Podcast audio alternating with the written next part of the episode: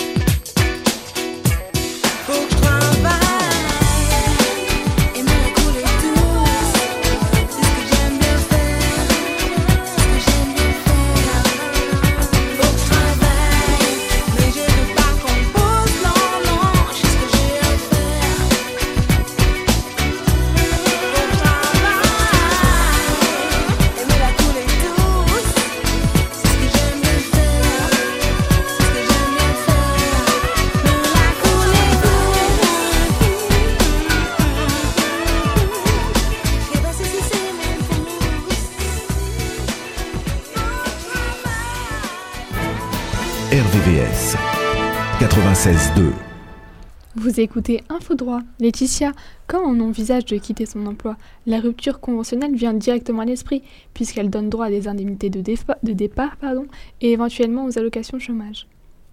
Je peux refaire. Vous écoutez Info Droit. Laetitia, quand on envisage de quitter son emploi, la rupture conventionnelle vient directement à l'esprit, puisqu'elle donne droit à des indemnités de départ et éventuellement aux allocations chômage. Mais est-ce que tous les salariés peuvent bénéficier d'une rupture conventionnelle? Alors, seuls les salariés en CDI peuvent demander une rupture conventionnelle. Ce dispositif est aussi envisageable alors que le salarié est en congé maternité, en arrêt maladie ou même en congé parental d'éducation. En CDD ou en intérim, il n'est pas possible de mettre fin à son contrat de cette manière.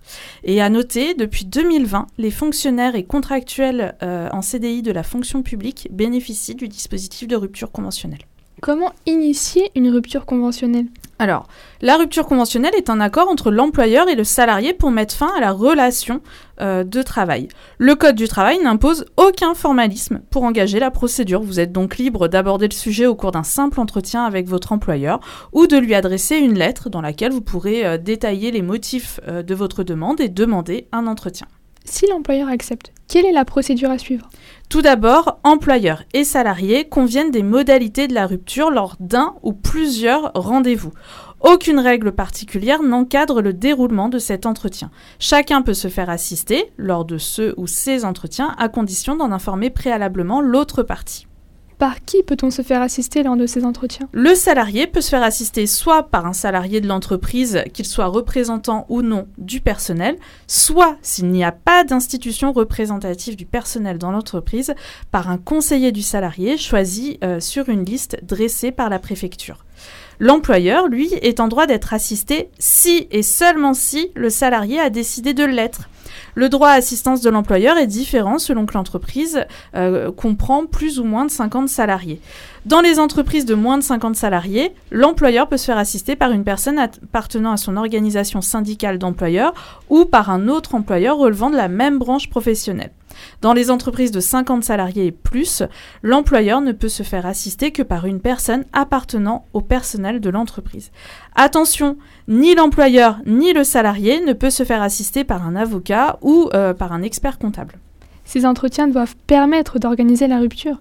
Alors une convention de rupture est établie et signée lors de ces entretiens. Elle prévient notamment la date euh, de euh, la rupture du contrat de travail, qui ne peut pas intervenir avant le lendemain de l'homologation ou de l'autorisation de l'inspection du travail, et le montant de l'indemnité de rupture. L'employeur doit obligatoirement remettre un exemplaire de la convention aux salariés. Chacun dispose alors d'un délai de rétractation de 15 jours calendaires qui commence à courir le lendemain du jour de la signature de la convention. Passé ce délai, la convention est envoyée pour homologation à la directe, la direction régionale des entreprises de la concurrence, de la consommation, du travail et de l'emploi. La directe dispose alors d'un délai de 15 jours à compter de la réception de la demande pour vérifier la validité de la convention. S'il n'y a pas de réponse dans ce délai, la convention est homologuée et le contrat de travail est rompu à la date convenue. On rappelle peut-être à nos auditeurs la distinction entre jour calendaire et jour ouvrable. Alors quand on parle en jour calendaire, cela signifie qu'on décompte tous les jours de la semaine, du lundi au dimanche. Quand on parle en jour ouvrable, on décompte tous les jours de la semaine à l'exclusion du dimanche et des jours fériés non travaillés dans l'entreprise. Quel est le montant de l'indemnité de rupture? Alors le montant minimum de l'indemnité est calculé sur la base du salaire et de l'ancienneté du salarié. Elle ne peut pas être inférieure à l'indemnité légale de licenciement, à savoir un cinquième de mois de salaire par année d'ancienneté pour les dix premières années, auquel s'ajoutent deux quinzièmes de mois de salaire à partir de la onzième année d'ancienneté. Le salarié peut négocier une indemnité plus élevée. Au final, combien de temps prend une rupture conventionnelle? Bah, Hormis les, euh, les, délais légaux de deux fois 15 jours de rétractation euh, pour les signataires de la convention et d'homologation euh, pour la directe, le Code du travail n'impose aucun autre délai minimum ou maximum. du coup, il est difficile de répondre à cette question puisque cela peut aller très vite, à peu près un mois et demi, comme cela peut prendre plusieurs mois entre le moment où la demande de rupture est adressée, les négociations éventuelles sur les modalités de rupture et la fin du contrat. Si l'employeur refuse, que faire? Ni l'employeur ni le salarié ne peut imposer à l'autre une rupture conventionnelle. Il faut un accord entre les parties. En cas de refus, il n'y a pas de recours possible contre l'employeur. Il faudra alors que le salarié envisage de démissionner. On marque une pause en musique, restez avec nous. My friend's got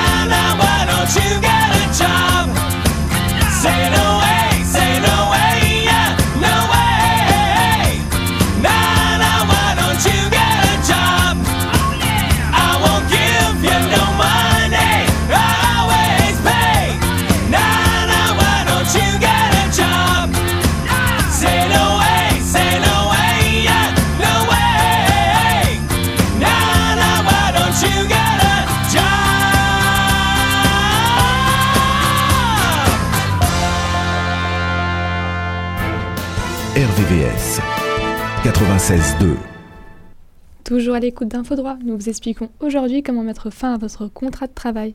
On le disait, si la rupture conventionnelle ne fonctionne pas, le salarié doit envisager de démissionner. Laetitia, la démission est-elle toujours possible? Alors, le Code du travail reconnaît le droit à tout salarié de mettre fin à son CDI. En revanche, pour les salariés en CDD, il faut justifier d'une embauche en CDI pour rompre de manière anticipée son contrat de travail. Quelle procédure doit suivre un salarié qui souhaite démissionner? La jurisprudence définit la, la démission comme un acte unilatéral par lequel le salarié manifeste de façon claire et non équivoque sa volonté de mettre fin au contrat de travail. Le Code du travail n'impose aucune formalité particulière au salarié qui peut démissionner à tout moment sans devoir justifier sa décision. Si la démission peut se faire à l'oral comme à l'écrit, on ne saurait trop vous conseiller de le faire par lettre commandée avec accusé de réception. Mon employeur peut-il refuser ma démission? Non. D'ailleurs, aucune clause du contrat de travail ou d'une convention collective ne peut limiter ce droit. Si je démissionne, à quel moment j'arrête de travailler? Le salarié démissionnaire ne peut pas quitter son emploi immédiatement après avoir signifié sa décision à son employeur. Il doit continuer à exécuter son contrat jusqu'à la fin de son préavis, dont la durée est fixée par le contrat de travail ou par la convention collective. En envoyant votre lettre euh, de démission par courrier commandé avec accusé de réception ou en la remettant en main propre contre signature, vous vous assurez de la date à laquelle commence à courir votre préavis. Peut-on être dispensé d'effectuer son préavis? Alors, le Code du travail dispense certains salariés démissionnaires de leur préavis. Sont concernés euh, les salariés qui quittent leur emploi après la déclaration de leur grossesse et ceux euh, démissionnant pour élever un enfant s'ils le notifient au cours de leur congé de maternité, de paternité ou d'adoption ou dans les deux mois suivant l'arrivée de l'enfant. Sont également euh, concernés les salariés démissionnant à l'issue d'un congé pour la création d'entreprise ou la reprise d'entreprise. Hormis ces hypothèses, le salarié démissionnaire peut demander à son employeur une dispense ou une réduction de la durée du préavis, l'employeur étant alors libre de l'accepter ou de la refuser. S'il donne son accord, le salarié cesse de travailler à la date convenue et l'employeur n'est alors pas tenu de payer le salaire correspondant à la période de préavis non effectuée. L'employeur peut également décider de lui-même de dispenser le salarié de préavis. Dans ce cas, il devra verser une indemnité compensatrice de préavis et le salarié conservera les avantages euh, qu'il aurait perçus s'il avait travaillé, comme les tickets restaurants ou la mutuelle d'entreprise. S'il reste des congés payés, le salarié démissionnaire peut-il les solder pendant son préavis? Attention, en principe, les congés payés pris pendant la période de préavis su- le suspendent. Euh, en fait, le préavis ne recommencera à courir à la fin des congés. Néanmoins, l'employeur peut accepter que le salarié prenne ses congés durant le préavis sans pour autant le suspendre. Aucune des parties ne peut contraindre l'autre. Si l'employeur refuse, il devra verser au salarié l'indemnité compensatrice de congés payés. Peut-on démissionner pendant un arrêt maladie? Le salarié peut démissionner pendant un arrêt maladie, sauf s'il est en période d'essai. Comme n'importe quel salarié démissionnaire, il est tenu d'effectuer son préavis. L'absence du salarié due à l'arrêt maladie ne prolonge pas la durée du préavis, contrairement au congé payé, sauf si cet arrêt est la conséquence d'un accident du travail ou d'une maladie professionnelle. Si l'arrêt maladie se termine avant la fin du préavis, le salarié devra donc reprendre son poste pour la durée restante. Le salarié peut-il revenir sur sa démission? Le salarié qui renonce librement et de manière non équivoque à son poste ne peut pas se rétracter. En revanche, si le salarié a été contraint de manière directe ou indirecte à rompre son contrat de travail, sa liberté de démissionner est alors remise en cause. En cas de menace, d'empêchement ou de harcèlement, l'acte euh, pourra être requalifié en une prise d'acte de la rupture à l'initiative de l'employeur. Le licenciement sera alors reconnu euh, par le Conseil des prud'hommes lorsque la décision de l'employé fait suite, par exemple, au non-paiement euh, d'une partie ou de la totalité de son salaire. Perçoit-on les allocations chômage euh, les allocations chômage lorsqu'on est démissionnaire Rappelons que les allocations chômage ont vocation à indemniser les personnes privées involontairement de leur emploi. En démissionnant, le salarié quitte volontairement son emploi, de la même manière que le salarié qui euh, rompt sa période d'essai quitte volontairement son emploi. Donc en principe, il n'a pas le droit au chômage. Néanmoins, à titre dérogatoire, le salarié démissionnaire peut prétendre au chômage dans les cas de démission dite légitime. C'est par exemple le cas du salarié qui rompt son contrat de travail pour suivre son conjoint muté, ou bien le cas du salarié victime de violences conjugales qui est contraint de déménager pour se protéger. Notez que depuis le 1er novembre 2019, les salariés ayant travaillé de manière continue durant 5 ans peuvent bénéficier des allocations de retour à l'emploi suite à une démission dans la perspective d'une reconversion professionnelle ou d'une création ou reprise d'entreprise. Attention, avant de démissionner, vous devez suivre le dispositif d'accompagnement du Conseil en évolution professionnelle, CEP, et faire valider votre projet professionnel par une commission. C'est vraiment une étape avant toute démarche de démission. hein. Votre projet professionnel doit présenter un caractère réel et sérieux, attesté par une commission. Vous devrez par exemple prouver que votre formation est pertinente, cohérente et peut déboucher sur un emploi ou que la création d'entreprise est suffisamment mûre, euh, ressources financières, moyens humains, etc. On marque une dernière pause avant de vous parler d'abandon. On marque une dernière pause avant de vous parler d'abandon de poste et de vous expliquer pourquoi cette option est risquée tant finan- tant- On marque une dernière pause avant de vous parler d'abandon de poste et de vous expliquer pourquoi cette option est risquée tant financièrement que juridiquement. On n'a pas voté pour travailler plus. Je pensais avoir gagné mes 35 heures. Dur labeur que l'usine ou d'être ramoneur. Je suis le monde ouvrier, je suis l'agriculteur. Pas peur de travailler, marre d'être mal payé. Je pensais avoir gagné mes 35 heures. Je suis l'infirmière, je suis l'instituteur. 40 élèves par classe, les urgences qui n'ont plus de place, les heures sup, ça nous connaît. On n'a pas le choix et on les fait. Mais qui a voté pour travailler plus pour gagner? Plus J'ai pas décidé de travailler plus pour gagner. Je pensais que le monde allait changer, que le temps libre être libéré avait son intérêt. Des emplois, des métiers d'avenir, une économie d'écologie et de loisirs. Je pensais que le monde allait changer, que nos conneries nous avaient raisonné, que le partage des bénéfices irait dans le sens de la justice. Y a du vice, je pense trop, mais je dois pas être trop con. Je l'ai bien vu le gros bateau qu'a acheté mon patron. Moi je joue au loto, 30 ans de crédit pour ma maison. Et si je lève le gros lot, je crois que j'arrêterai mon boulot.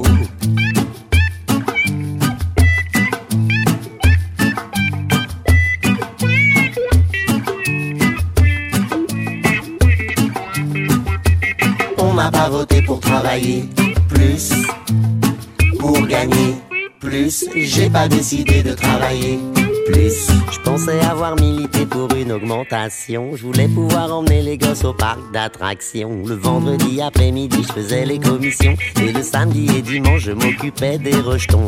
Je pensais avoir milité pour d'autres horizons. Mais les échanges boursiers sont pas de mon opinion. En vacances, hors de France, le boss et mon patron ont décidé que les heures sup seraient ma destination. Je pense qu'un jour on va tous y venir. Le moment fatal de devoir réfléchir. Si l'homme et le travail sont unis à en mourir, si comme des ânes on va bosser et ne rien dire. Je pense que le boss passe bien à la télé, mais que l'avenir de mes gosses n'est pas dans ses idées. Que le temps, le vent, les amis, l'écologie font partie de la vie et c'est pour ça que j'ai pas choisi de travailler plus pour gagner plus. On n'a pas voté pour travailler plus. RVVS 96.2 Vous écoutez Info Droit et on va profiter de cette dernière partie d'émission pour parler d'abandon de poste. Quand la rupture conventionnelle est refusée et que le motif de la démission n'est pas considéré par Pôle emploi comme légitime, la dernière option à laquelle va penser le salarié, c'est l'abandon de poste. Laetitia, en quoi ça consiste exactement? Alors c'est le fait pour le salarié de quitter son travail sans motif et sans en informer son employeur. On l'a vu, la démission ne peut résulter que d'une manifestation non équivoque de la volonté du salarié de quitter son poste. Ici, le salarié ne dit rien. Par conséquent, la jurisprudence refuse de considérer comme démissionnaire le salarié en situation d'abandon de poste. L'employeur doit en principe réagir rapidement en envoyant au salarié une lettre de mise en demeure de justifier son absence ou de reprendre son poste. Sans réponse, il peut mettre en œuvre une procédure de licenciement pour faute. Le problème, c'est que l'employeur peut également être tenté de rester silencieux. Le salarié se retrouve alors sans salaire et sans possibilité de s'inscrire à Pôle emploi. L'employeur n'est pas obligé d'agir dans les deux mois qui suivent l'abandon de poste? Attention, ce délai de deux mois, c'est le délai maximal que l'employeur a pour sanctionner la faute commise par son salarié. Passé ce délai, l'employeur ne peut plus licencier son salarié pour faute. De fait, en cas d'abandon de poste, si rien n'est fait dans les deux mois, pour rompre le contrat de travail, bah, il faudra soit démissionner, soit passer devant le Conseil des prud'hommes pour une résolution judiciaire. Si l'employeur licencie le salarié, quelle est la procédure? La procédure de licenciement est strictement encadrée par la loi.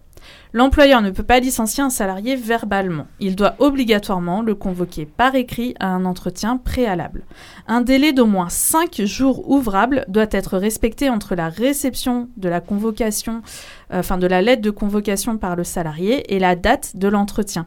Retenez que c'est la date de première présentation euh, du recommandé qui compte, donc ça sert à rien de laisser votre recommandé à la poste.